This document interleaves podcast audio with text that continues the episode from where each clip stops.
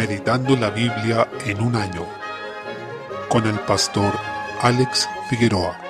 Día 6, mes 6. Primera de Reyes, capítulo 1. El libro inicia con la muerte de David, quien fue servido en sus últimos días por una mujer llamada Abisag Sunamita, que era una joven que buscaron para que atendiera al rey, haciendo las veces de enfermera y cuidadora para asistirlo en su vejez. Cabe señalar que David no conoció a la joven, no se llegó a ella sexualmente, pero en los hechos contó como una nueva esposa o concubina, lo que tendría importancia para lo que sucedería más adelante con su hijo Adonías, quien reclamaría el trono como lo hizo antes Desde el versículo 5 se evidencia que Adonías tuvo muy en cuenta lo que hizo su hermano. Fue siguiendo casi paso a paso la conspiración que había hecho Absalón en contra de su padre respecto de la usurpación del trono. Dice el versículo 5 que se hizo de carros y de gente de a caballo y de 50 hombres que corriesen delante de él. Esto fue lo mismo que hizo Absalón. Luego Adonías intentaría quedarse con Abisac Sunamita, esta joven que llamaron para que sirviera al rey, lo que terminaría sentenciándolo a la muerte. Vemos en estos hechos cómo se iba definiendo el destino de Joab porque junto a Abiatar eran seguidores de Adonías en su rebelión. Joab había sido el comandante del ejército de David y Abiatar era un sacerdote de la misma línea de Elí, quien fue maldito, como se señaló en los primeros capítulos de Primera de Samuel, cuando se le dijo que sus hijos no permanecerían en el sacerdocio. En consecuencia, Abiatar, con su traición, estaba cumpliendo esa maldición, mientras que los hombres nobles de David permanecieron fieles a él. Adonías, sin consultar a su padre, usurpó el trono. Esto tiene que ver con el hecho de que David nunca lo confrontó como padre, como nos dice el versículo 6, es decir, nunca lo disciplinó, ni reprendió su pecado. Esto demuestra que cuando no corregimos a nuestros hijos, cuando tenemos en poco la disciplina, eso tiene incidencia en sus corazones, y en el caso de esta historia, llevó a Adonías a cometer un acto de usurpación en el cual no tuvo ningún respeto hacia la autoridad, y después terminaría en su propia muerte. Así que debemos tener sumo cuidado con estas cosas. Por tanto, debemos entender que la disciplina tiene un propósito dentro del plan de Dios para el corazón de nuestros hijos. Desde el versículo 28 se evidencia que el propósito de Dios era seguir la línea de David en Salomón. En la línea del pacto davídico sería ese hijo de David esplendoroso que iba a reflejar y anticipar el reinado de Cristo con su gloria. Por consiguiente, se comienza a delinear el futuro de Israel y la línea sigue en Salomón. Cabe señalar que esto nos muestra de manera bastante manifiesta el plan de Dios y cómo ese plan se va estructurando en torno a pactos, y esto nos va marcando hitos en la historia de redención que van manifestando el avance del plan de Dios, lo que determina todo el rumbo de la historia, no solo en lo espiritual, sino también en lo político, nacional y mundial, en último término. Salmo 124. En este nuevo cántico gradual destaca lo fundamental y esencial que es el Señor para la victoria de su pueblo, de manera que si Él no está con nosotros no hay triunfo posible. Como su pueblo, no tendríamos esperanza en la tierra a menos que Él esté en nuestro favor. El versículo 8 es clave cuando dice, nuestro socorro está en el nombre de Jehová, que hizo el cielo y la tierra. Ese Señor, creador de todas las cosas, es el mismo que está llevando a su pueblo adelante para que tenga victoria y pueda perseverar. Hoy día sigue siendo así. Él es quien sus tiene la iglesia en el mundo, quien está con nosotros todos los días, hasta el fin de los tiempos, según la promesa de Jesús en Mateo 28:20. En la autoconfianza solo podemos esperar derrota, pero quienes ponen su esperanza en el Señor no serán avergonzados. Proverbios capítulo 16, versículo 24. El hablar del justo es grato y derrama bendición. Nuestras palabras, como decía el apóstol Pablo, tienen que estar sazonadas con sal, como señala Colosenses 4:6. Deben edificar a quien nos oye, lo que no significa que diremos aquello que ellos quieren escuchar, sino que lo que tenemos que decir aunque sea duro, ha de hablarse de buena manera, por motivos correctos y conforme a la verdad, según el ejemplo de Cristo. Hechos capítulo 4. En esta porción vemos cómo Pedro y Juan están ante el concilio, ya que los fariseos y líderes religiosos, especialmente los saduceos, estaban resentidos de que ellos enseñaran al pueblo y anunciaran la resurrección de entre los muertos. Se explica la mención especial de los saduceos porque ellos no creían en esta doctrina de la resurrección, por tanto les molestaba en mayor forma la predicación de los discípulos. Dice que el número de los varones que habían creído era 5.000, aproximadamente, es decir, es probable que la totalidad de nuevos creyentes que conformaban la iglesia era alrededor de 15.000 o más creyentes, ya que solo los hombres adultos eran 5.000, así que podemos hacer solo una aproximación. Se señala nuevamente que Pedro predicó, esta vez a los líderes religiosos. Este pasaje es maravilloso porque es una verdadera reivindicación de Pedro, ya que él había negado a Jesús cuando fue juzgado justamente ante el concilio del sumo sacerdote Caifás y el sumo sacerdote Anás. Este último no era oficialmente quien ocupaba este este cargo porque había sido destituido, pero sí funcionaba como tal, pues seguía gobernando en las sombras. Entonces, ese mismo concilio que había causado tanto terror en Pedro, que lo llevó incluso a negar a su Señor, era el que ahora lo había citado, y ante el cual Pedro se reivindicó, y si antes estuvo lleno de temor, esta vez estaba lleno del Espíritu Santo, predicando claramente a ese mismo Jesús que antes negó. Por consiguiente, en esto podemos ver de manera muy gloriosa cómo el Señor restaura, cómo Él en su gracia nos perdona, nos transforma, nos da la oportunidad de servirle nuevamente y de predicar su nombre, de participar en su reino. Y Pedro les dijo claramente, este Jesús es la piedra reprobada por vosotros los edificadores, la cual ha venido a ser cabeza del ángulo, y en ningún otro hay salvación, porque no hay otro nombre bajo el cielo dado a los hombres en que podamos ser salvos. En los versículos 11 y 12, es maravilloso ver cómo Pedro fue restaurado y predicó con valentía de Jesús, y es la misma forma en que debemos predicar nosotros. Además, declaraba de manera firme y categórica que solo en Jesús hay salvación, algo que también todos nosotros debemos hacer, especialmente en días en los que se pretende decir que hay muchos caminos para llegar a Dios. Debemos seguir afirmando ante el mundo que solo hay un camino y ese es Jesucristo. Prosiguiendo, se hace referencia a que esto causó un desconcierto a los líderes, porque no podían detener a los discípulos de Jesús. Vemos nuevamente que ellos les dijeron algo notable. En los versículos 19 y 20, juzgad si es justo delante de Dios obedecer a vosotros antes que a Dios, porque no podemos dejar de decir lo que hemos visto y oído. Esto es admirable porque el Señor los llamó para que fueran sus testigos, y eso era lo que estaban haciendo. Ciertamente esto marca un principio universal para los cristianos, que la autoridad humana se debe respetar, pero nunca, jamás esa autoridad va a estar por sobre la divina. El Señor es la autoridad por sobre todas las cosas y por tanto a Él es a quien debemos honrar, aunque deshonremos a los hombres e incluso a quienes están en autoridad. Desde el versículo 23 se relata que Pedro y Juan vinieron a los suyos cuando fueron puestos en libertad, y ellos oraron y alzaron unánimes la voz a Dios. Es notorio las veces que se menciona en este libro la palabra unánimes. Cada vez que la iglesia es mencionada se dice que estaba unánime, y siempre esa unanimidad está relacionada con el poder de Dios en la iglesia, con el poder del Espíritu Santo en ella. En consecuencia, ellos oraron reconociendo al Señor y su palabra antes predicada, que anunciaba la rebelión y que el Mesías padecería. En el versículo 28 tenemos una gran declaración porque nos dice que a pesar de que hubo responsabilidad plena de los hombres en el pecado más tremendo jamás cometido, de rechazar al Mesías, todo esto también estaba dentro del consejo de Dios, que había antes determinado que Jesús fuera entregado de esta manera, para salvar a quienes estaban sujetos al temor de la muerte. En el versículo 31 dice, cuando hubieron orado, el lugar en que estaban congregados tembló, y todos fueron llenos del Espíritu Santo, y hablaban con de nuevo la palabra de Dios. Desde el versículo 32, nuevamente se nos da otro testimonio, parecido al de Hechos 2, y se nos dice que los que habían creído eran de un corazón y un alma, es decir, otra forma de señalar que estaban unánimes. Esto además llevaba a un compartir de las cosas, ya que tenían todo en común, se ocupaban de que no hubiera entre ellos ningún necesitado y se repartía cada uno según su necesidad. De hecho, había un hombre que fue célebre entre ellos, que se llamaba José, de sobrenombre Bernabé, quien vendió una heredad y la puso a los pies de los apóstoles. Y esto se transformó en un buen ejemplo que se repitió en la iglesia y así muchos eran ayudados en su necesidad. Esto nos enseña que en la iglesia de hoy en día debe haber una preocupación de unos por otros y debemos velar porque esta forma de actuar de los creyentes en la iglesia primitiva siga siendo una realidad en nuestros días, como menciona el versículo 34, que no había entre ellos ningún necesitado. Es decir, si alguien estuviera pasando hambre, frío o necesidad de algún bien, roguemos al Señor que nos dé